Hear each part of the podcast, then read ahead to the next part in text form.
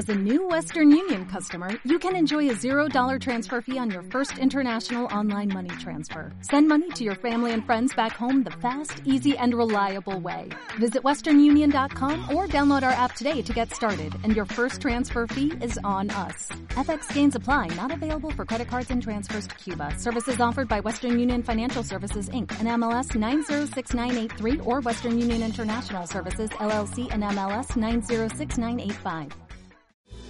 Bienvenido al podcast de Living Room. Esperamos que disfrutes este mensaje y que sea de gran ayuda para tu vida. Mantente conectado y suscríbete a nuestro canal.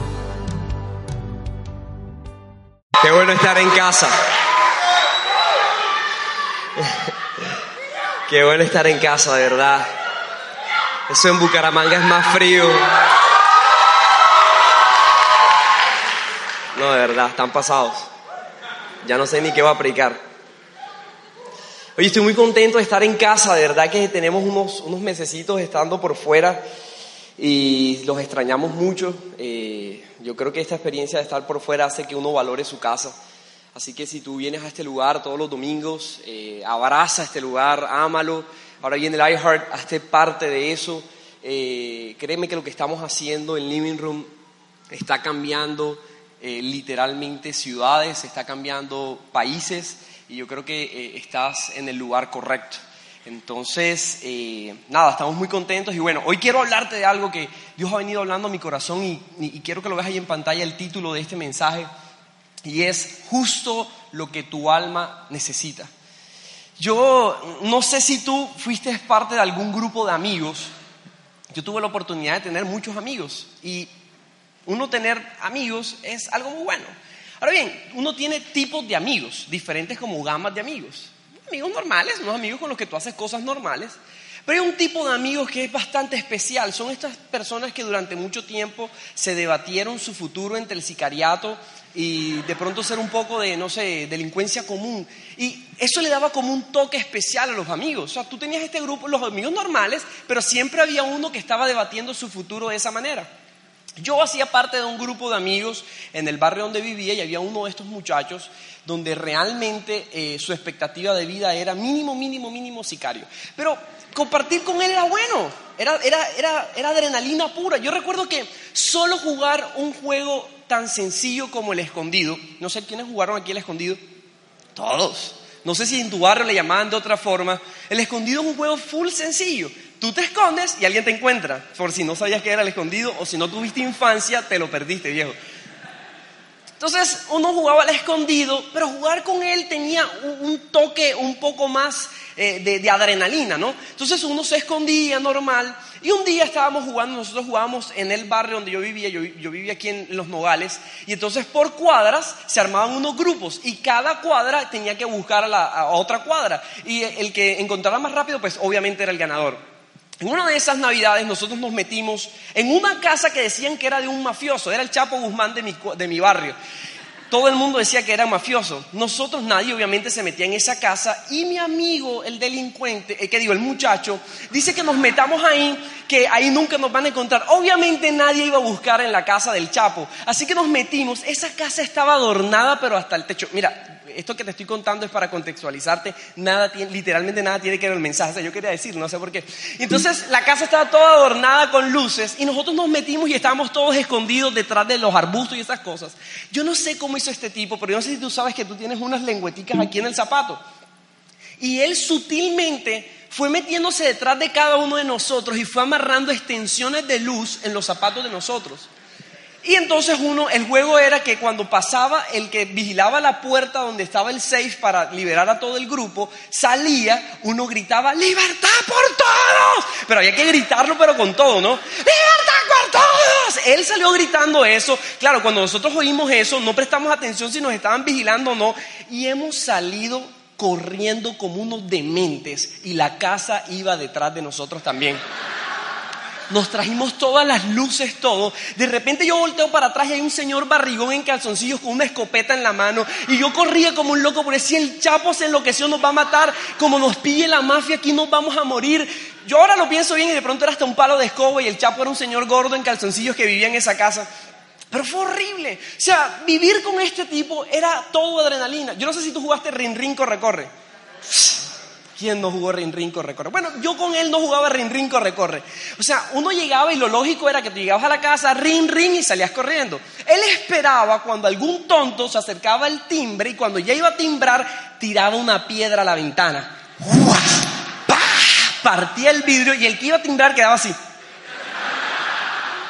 Los vidrios ahí, tú. Buena señor. Le partieron el vidrio. Era horrible. Era horrible. Ya que sabes quién es mi amigo. Y ahora sí voy a predicar. El tipo, un día estábamos jugando fútbol. Ah, ahí jugando fútbol. Y él dijo, esto está como aburrido. Y se fue saliendo sin que nadie se diera cuenta. Y él dijo, ¿qué tal si jugamos fútbol con meteoritos de piedra? Y a ver qué pasa. Y se salió a una cuadra, cogió unas piedras y empezó a tirar piedras a todo dar. Yo estaba en un marco y sentí un tuk. Acto seguido, sangre a borbotones. Y yo me miraba la mano y decía, Dios mío, yo me estoy muriendo. Y salí a correr como un loco y empecé a tocar casa por casa pidiendo ayuda. Y cuando llegué a la tienda que queda enfrente de mi casa, el señor que, que era el dueño de la tienda me dice, hijito, tienes que ir a la casa, a tu casa. Ve y habla con tu mamá. Ahora bien, tú te preguntarás, ¿yo por qué era que no iba a mi casa a pedir ayuda a mi propia casa? Pues la razón es muy sencilla. En esa edad, yo estaba viviendo un momento muy complejo en mi familia. Había muchas necesidades. Mi mamá estaba súper enferma, tenía una asma crónica terrible. O sea, mi mamá no le podía dar cualquier susto porque eso era impresionante y además de eso le habían diagnosticado una enfermedad degenerativa terrible. Y yo solo pensaba casa por casa, ¿habrá algún lugar al que yo pueda llegar donde pueda evitar tirarle esta carga a mi mamá? Yo pensaba casa por casa eso. Cuando esta persona me confronta con la realidad que probablemente lo que tenía que hacer ir a casa, yo pude sentir en mi alma esa necesidad que, eh, que de niño tenía de encontrar un lugar para sentirme seguro, para sentir que de alguna forma había una solución para las cosas en mi vida. Pero sabes, ahora que pienso en eso, pienso que, sí, pienso en mi amigo delincuente, pero también pienso que todos, absolutamente todos, tenemos esa necesidad en nuestra alma. Todos en algún momento hemos sentido que necesitamos un lugar de refugio y de protección. Todos en algún momento hemos sentido que necesitamos un lugar donde nuestra alma se sienta plena. Y yo creo que Dios te trajo esta noche aquí al Living Room para que tú escuches dos verdades acerca de ese lugar que tu alma necesita. El lugar, justo el lugar que tu alma necesita. ¿Tú me sigues hasta aquí? Muy bien. Vamos al primer punto. La primera verdad es que no es un lugar. ¿Qué es? Es una persona. Si ponen el punto sería más chévere para ellos para que yo diga, no es un lugar y se diga, ah, una persona. No hay punto. Bueno, no es un lugar, es una persona, es la primera verdad. ¿Sabes? No sé si has notado que parte de nuestra vida todo el tiempo está en buscar algo todo el tiempo estamos buscando algo, todo el tiempo estamos buscando saciar nuestra vida, buscando algo. eso es la mayor parte de nuestro tiempo. Hay un problema económico, inmediatamente pensamos hay que buscar dinero. Y la única forma en que te sientas bien es cuando encuentras el dinero. Si no encuentras el dinero, tu alma nunca está tranquila. Tienes un problema de salud, inmediatamente buscas en Google. Lo peor que tú puedes hacer cuando tienes un problema de salud es buscar en Google. Tú pones tres puntos rojos en el codo, cáncer crítico, 17 días de vida promedio, urgente ir a un lugar a buscar ayuda. Claro, la gente termina loca y empiezan a buscar un médico que los ayude a solucionar su cáncer crítico. Llega el médico y le, dicen, señor, usted lo picaron tres mosquitos, no tiene nada, no se preocupe. Y todo el tiempo estamos en eso. La suegra se empieza a portar mal, inmediatamente empezamos a buscar a dónde mandarla de viaje. Yo le doy gracias a Dios que mi suegra viaja sola. O sea, ella decide viajar. Así que me ahorra esa búsqueda. Pero sabes, no, mi suegra bien, de verdad que está pasada. Amor, hay que llamarle decirle que está viajando mucho, tiene el nieto abandonado. Pero de verdad que todo el tiempo estamos en esta, en esta búsqueda, todo el tiempo estamos buscando algo, nunca nuestra alma para de buscar algo. Te levantas y hay una cosa dentro de ti que pareciese que no se saciara nunca. Y hay una conversación en la Biblia que a mí particularmente me llama mucho la atención, que está en Juan el capítulo 6, en el verso 36, 68, perdón, que vamos a leerlo. Dice, Señor, contestó Simón Pedro, ¿qué le dice? ¿A ¿A quién iremos? Tú tienes palabras de vida eterna. ¿Y nosotros qué? Hemos creído y sabemos y sabemos que tú eres el santo Dios. No los he escogido yo a ustedes dos, respondió Jesús. A mí me encanta esta historia, pero sabes, me encanta porque cuando veo la vida de Pedro, veo que Pedro está convencido que Jesús es un lugar más. Para Pedro Jesús representa un lugar donde él encuentra palabras de vida. Pedro ve a Jesús y dice, ¿a dónde más voy a ir sino a ti que tienes palabras de vida? Pedro en esa, en esa búsqueda constante en su vida encontró que Jesús era un lugar más. Y sabes, cuando pienso en eso, pienso que posiblemente tú y yo también hacemos lo mismo. Por momentos nosotros vemos a Jesús como un lugar en donde encontramos lo que nuestra alma necesita. Por un momento buscamos y tú dirás, qué loco, pero si eso no se supone que eso está bien. Pero sabes, eso no está tan bien del todo. Porque si tú ves a Jesús como un lugar más a donde tú vas a buscar algo, cuando no encuentres lo que busques, tu alma se va a sentir tan insatisfecha como cuando no buscabas antes nada en Jesús. Y todo el tiempo nuestra fe está supeditada a los resultados de las respuestas de Dios. Todo el tiempo nosotros estamos a la expectativa de que Dios nos responda algo para sentirnos satisfechos. Luego cuando no nos responde nos sentimos frustrados y volvemos a pensar que probablemente algo estamos haciendo más y nuestra alma se siente una vez más vacía. Pero sabes, cuando tú tienes una revelación profunda de Jesús, acerca de la persona de Jesús, tú empiezas a darte cuenta que Jesús no es un lugar al que tú vas a buscar cosas, Jesús es. Tú no necesitas algo de Jesús, tú lo necesitas a Él. Y una diferencia sustancial en una relación con Dios basada en que Jesús no es algo al que vas a encontrar, sino que Jesús es justo lo que tú necesitas. Sabes, cuando yo veo esto, pienso que eh, a veces nuestra vida se nos pasa pensando en qué vamos a pedirle a Dios para que esto que no se llena algún día se llene. Pero mira lo que dice la Biblia en Juan en el capítulo 6, en el verso 35. Responde Jesús a otra pregunta y dice, yo soy qué cosa? El pan de vida. El que a mí viene, nunca más que... Y el que en mí cree, ¿qué dice? Nunca tendrá sed. Amigo, Jesús no tiene un pan que da vida. Jesús es la vida. Jesús no tiene un manantial de donde saca agua para darte y para que tú bebas y te, encuentres saciada tu alma. Jesús es el agua que tú necesitas. Es Él esa agua que tú necesitas para estar satisfecho y pleno. Tú no tienes que buscar lo que el reino trae. Tienes que buscar al rey del reino para que tu vida se sienta satisfecha. Parte de lo que nosotros hacemos todo el tiempo con nuestra fe es buscar lo que el reino provee. Pero si tú tu vida se trata de eso. Cuando las respuestas empiecen a parecer negativas, inmediatamente te vas a frustrar. Cuando a tus ojos lo que Dios está haciendo no parece el resultado que tú esperas, tú vas a creer que Jesús te está fallando. Pero es tu enfoque el que está incorrecto. Es tu enfoque el que se ha distorsionado. Tú necesitas entender que ahí no es donde se encuentran las respuestas que sacian tu alma. Las respuestas que sacian tu alma vienen cuando entiendes que Jesús es lo que tú necesitas. Sabes, cuando no entiendes esto, tú vuelves a tus antiguos lugares de refugio. Entonces tú empiezas a orar, Dios, por favor, dame ese trabajo con el que voy a ser feliz. Es que si tú me das ese trabajo, yo voy a ser tan feliz. Y viene la respuesta negativa. Y entonces, justo cuando Dios responde de una manera en que tú no estás de acuerdo, te devuelves a la frustración, te devuelves al lugar en donde te amargas, te devuelves al lugar en donde sientes que la vida no tiene sentido. Empiezas a orar, Dios por favor, trata el carácter de mi esposa. Es un patico y no precisamente por, por romántica, es una, una, pantera, un tigre y un cocodrilo. Y tú oras para que esta mujer cambie y a la semana siguiente tu, tu, tu panterita ahora tiene una anaconda metida adentro también. Que tú dices, Dios, ¿qué estás haciendo? ¿Por qué me tratas de esta manera? Y te frustras. Empiezas a sentir que Dios te está fallando y empiezas a regresar a esos lugares donde tú un día saliste porque encontraste que Jesús era otro lugar. Y amigo, Jesús no es otro lugar. Yo en el 2017 empecé a enfrentar una cantidad de retos en mi vida. Y todo el tiempo estaba yendo a Jesús a buscar cosas de Él. Todo el tiempo. Y cada vez hubo una respuesta negativa. Yo creo que el año que pasó fue el año en donde a mi percepción más respuestas negativas recibí.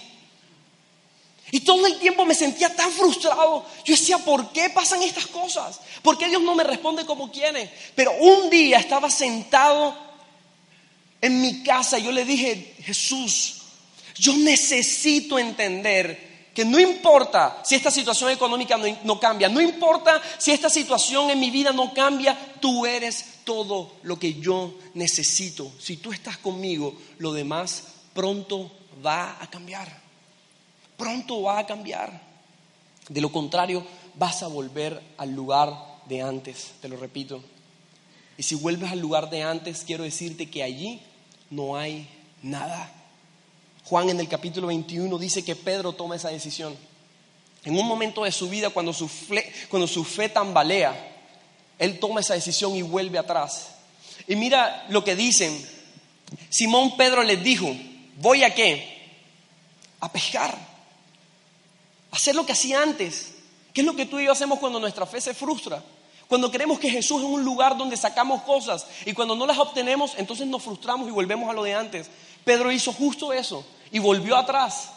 Y ellos le dijeron, vamos nosotros también contigo. Y fueron y entraron a una barca. Y aquella noche, ¿qué pasó? ¿Qué pasó? No pescaron nada. Porque cuando tú desenfocas tu fe Nada pasa en tu vida. Todo se pone estático. Todas las cosas que tú estás esperando se aquietan. Pareciese que Dios estuviese respondiendo no a todo. El problema no es lo que Dios está respondiendo. El problema es dónde tienes tú puesta tu fe. En un Dios que es un lugar o en una persona que lo llena todo en tu vida. Esa es la primera verdad. La segunda verdad es que no se trata de ser encontrado. Sabes, una de las cosas que más curioso me parece cuando uno está en el colegio también es que todos queremos por momentos ser encontrados. Todos por momentos necesitamos que nos escojan para algo. Cuando se formaban los equipos de fútbol, habían tres grupos de personas. El primer grupo era un grupo de los que sabían que iban a jugar. El segundo grupo era los que se quedan contando a ver cuántos faltan para poder jugar. Y el tercer grupo son los que hacen se van y se sientan. Hay gente que no es elegible. Yo tengo un amigo que se llama Luis Guillermo Borges, anota ese, nombre por favor. Nosotros le decimos a él Luigi Fit. Luigi, un día no, estábamos en la temporada del fútbol y entonces nos dijo que él tenía grandes habilidades para jugar fútbol, que en su pueblo él era Ronald Luigi. En el primer partido, viejo, primer partido, ni siquiera esperó a la quinta fecha, primer partido, Luigi vio que Hamilton tenía el balón a mitad de campo Iba a ser un pase. Yo, Hamilton tenía la mejor postura para un pase y de repente una patada en el cuello. Tú dirás que estoy exagerando, pero Hamilton es bajito y es muy fácil darle en el cuello. Pero, pero Luigi, Luigi iba con una, con una intención. Realmente yo creo que él estaba pensando que así se jugaba el fútbol. Yo llegué a pensar, Luigi quiere el puesto de Hamilton en el school y lo va a matar solo por eso. Hoy Luigi fuera el presidente, el, director del school en Living Room. Hamilton eh, estaría así como bobo ahí sentado. Todos oraríamos por un milagro de restauración en su vida. Pero tú sabes, Luigi tiene estas habilidades de que dejó pasar el tiempo astutamente. Y en una, en una conversación con Fraija llegamos a la conclusión de que era la temporada del básquet. Así que en la primera jornada, no esperó ni que pasaran varios partidos. No, en el primer partido, Fray Casito pierde un ojo. Fue a defenderlo y en el Casito le saca un ojo. Yo decía, tú imagínate a Fray aquí con un parche tuerto por culpa de Luigi. Sabes, llega un momento en donde, quiero decirte algo, todavía falta béisbol, voleibol, racquetball. Si te llama y te ofrece sus servicios como compañero de deporte, di que no, por favor. Él no es elegible para los deportes. Y sabes, cuando yo pienso en esto, tú y yo tenemos algo en común con Luigi. Tú y yo espiritualmente no éramos elegibles. No éramos elegibles para ser parte del equipo de Dios.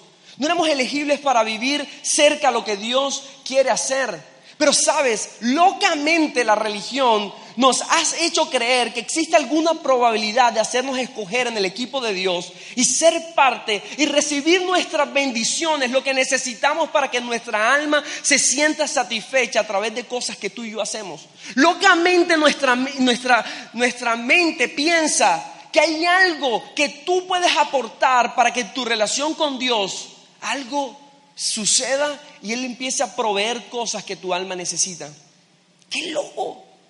Qué loco, imagínate tú no poder ser elegible y vivir la vida de esa manera. Y sabes, ahí está Pedro diciendo, si se trata de mí, Jesús, yo te he estado buscando por tus palabras de vida eterna. Yo te creo, yo te sigo, yo creo que tú eres el Dios santo, yo soy él, yo, yo, yo. Tú ves la primera respuesta que Pedro da y dice, yo estoy haciendo esto, pero sabes, a veces tú y yo actuamos de la misma manera. A veces creemos que estar en un voluntariado es suficiente y yo sé que hay mucho liderazgo de nosotros aquí. A veces creemos que ser parte del liderazgo es algo que nos avala para recibir lo que necesitamos de Jesús y sentirnos plenos. Y creemos que ahí está la plenitud y que ahí Dios va a responder a las cosas que necesita nuestra alma. Algunos piensan que se trata de nuestro tiempo de oración. Ah, si oro, entonces Dios va a suplir todo en mi alma y lo voy a hacer. Y no quiero que me malentiendas. Probablemente mientras vas escuchando este punto vas a pensar que lo que te estoy diciendo es que no tienes que hacer nada y no te voy a decir eso. Lo que quiero es que cambies tu perspectiva de cómo te relacionas con Dios. Si tú logras hacer eso, tu alma siempre se va a sentir plena, no importando qué circunstancias tengas que atravesar. No importando por dónde tengas que pasar, tu alma se va a sentir satisfecha. La religión nos dice, hay algo que podemos hacer, pero me encanta la respuesta de Jesús. Yo creo que volvamos a ver Juan en el capítulo 6, en el verso 68, esta conversación donde Pedro le dice, ¿a quién iremos? Aquí estamos tú y yo. ¿Qué es lo que tengo que hacer? ¿Qué es lo que tengo que buscar? Si lo he estado haciendo. Pedro dice, tú tienes palabras de vida eterna. Y luego dice, y nosotros las hemos creído. Luego vas a ver a Pedro negar a Jesús tres veces. Al parecer no estaba tan convencido de lo que creía. Y sabemos que tú eres el santo de Dios. Luego toda la fe de Pedro tambalea porque su enfoque estaba equivocado. Pero mira, cuando tú crees que hay algo que tú puedas hacer para acercarte a Dios, que hay algo que tú puedas hacer para que tu alma se encuentre en la posición correcta, Jesús te sigue respondiendo lo mismo no los he elegido yo a ustedes. Esta historia nunca se ha tratado de nosotros, amigos. Esta historia nunca se trata de lo que tú aportas. Esta historia nunca se trata de lo que tú crees que Él puede hacer. No se trata de lo que tú crees que Él es. Esta historia se trata de que tú tengas una comprensión vasta del amor de Dios. Una comprensión, una comprensión superficial del amor de Dios te dice, yo creo, yo puedo, yo hago, yo oro, yo digo. Una comprensión profunda del amor de Dios te hace entender la frase, yo los escogí a ustedes. Probablemente llegas aquí al living room y yo mientras estaba, yo también estaba en esa posición. Estaba ahí sentado esperando que Dios responda algo a mi alma, pero sabes, luego de que empecé a entender esto, que Dios me lo habló a mi corazón, yo pude saber que cada vez que me acerco al Padre, el Padre ya tiene su amor disponible para mí. Que yo no le estoy buscando a Él, que Él está saliendo a mi encuentro. Sabes, esta historia se trata de que tú entiendas que antes de que tú hayas amado a Dios, Él ya te amó. ¿Sabes? Primera de Juan en el capítulo 4 dice que es en esto en que consiste el amor. Es en esto en que consiste el amor. No en que nosotros hayamos amado a Dios. De eso no consiste esta historia. Toda tu ansiedad, todo lo que tú estás buscando en tu alma, no consiste en que tú ames a Dios. Consiste pura y claramente en que Él nos amó a nosotros y que nos dio a su Hijo. Amigo, tú necesitas comprender que ese lugar que tú crees que estás buscando, cuando tú tienes la comprensión de que Jesús no es un lugar, sino una persona, entonces logras entender que esta persecución no es tuya hacia Dios, es de Dios hacia ti. La próxima vez que vayas a orar, no vas con la ansiedad de querer encontrar a Dios. Vas a entrar a la presencia de Dios con la ansiedad de querer ser encontrado por Dios. Vas a ir con la tranquilidad de saber que Dios quiere hacerlo y va a hacerlo. Porque esta historia no se trata de tu historia, es la historia de Él, la está escribiendo Él. Tu confianza debe ser que tus problemas, tus angustias, tus necesidades, lo que te carga, lo que te hace perder el sueño, lo que te hace vivir una vida descontrolada, Jesús ya lo conoce. Jesús ya sabe lo que tú necesitas. Pero Jesús no es un lugar donde tú vas a provocar o a sacar cosas y recursos. Jesús es la respuesta. Jesús no es un lugar a donde tú vas a pedir cosas. Jesús es lo que tú necesitas para que lo demás cambie.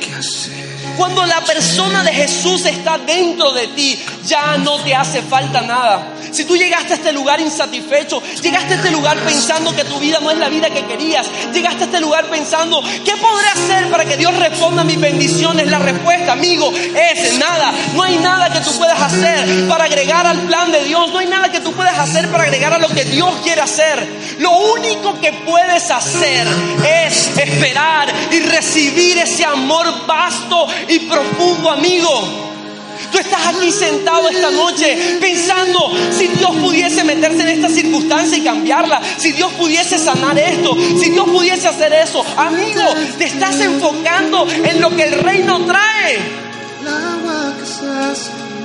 Tu fe depende de lo que el reino te proporciona. Pero Dios no te trajo al living room para que vivas una vida dependiendo de lo que el reino trae, de las añadiduras del reino. Esta invitación esta noche en este mensaje es que te enfoques en el rey del reino. Si tu fe está enfocada en el rey del reino, todo lo que tú estás buscando está satisfecho en él.